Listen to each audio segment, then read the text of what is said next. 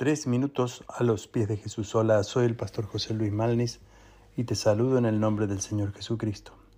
Quiero compartir contigo en este día el texto que se encuentra en Proverbios capítulo 3, versos 5 y 6 que dicen así. Confía en el Señor con todo tu corazón y no dependas de tu propio entendimiento. Busca su voluntad en todo lo que hagas y Él te mostrará cuál camino tomar. Cuando en mi estudio personal leí este texto, me llamó poderosamente la atención, en primer lugar, el, mandato que era de confiar en el Señor.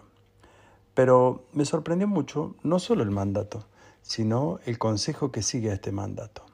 Dice que no debo depender de mi propio entendimiento. Y aquí me puse a pensar que muchas veces mi entendimiento o nuestro entendimiento es justamente la parte de nuestra cabeza que acepta y que define las cosas.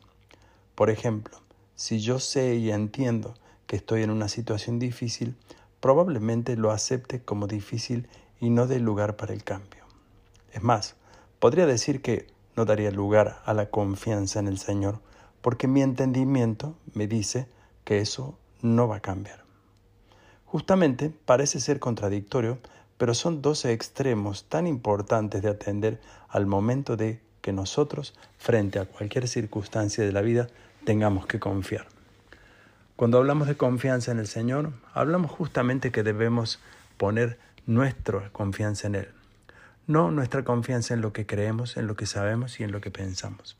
Porque si actuamos de esta manera, generalmente vamos a quedar presos de nuestros propios entendimientos y va a ser muy difícil dar lugar a la confianza puesta en el Señor.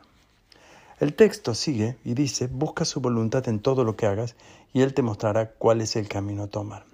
Aquí nos da la parte segunda que es la acción, buscar la voluntad de Dios.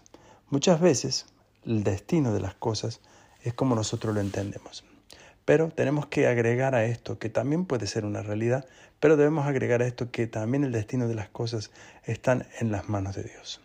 Y muchas veces la mano de Dios es la que nos guía, o mejor dicho, siempre es la que nos guía por todos los caminos que debemos decidir. Yo quiero animarte en este día a que tú puedas confiar en el Señor, no dependiendo en lo que entiendes y en lo que crees y en lo que ya sabes que puede llegar a pasar. Dale lugar a la obra de Dios y al poder de Dios en tu vida.